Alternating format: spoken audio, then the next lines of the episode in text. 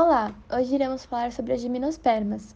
Vamos falar sobre as características. Que se caracterizam pela presença de vasos condutores e sementes nuas. Não há proteção para suas sementes, ou seja, não existe um fruto envolvendo essa estrutura. A estrutura é formada pela raiz, caule, folhas e sementes. Diferentemente das briófitas e pteridófitas, as gimnospermas não necessitam de água para que ocorra a reprodução. Sua fecundação ocorre quando o grão de pólen, levado pelo vento, prende-se próximo a uma abertura superior do óvulo, micropila, onde germina formando o tubo polínico.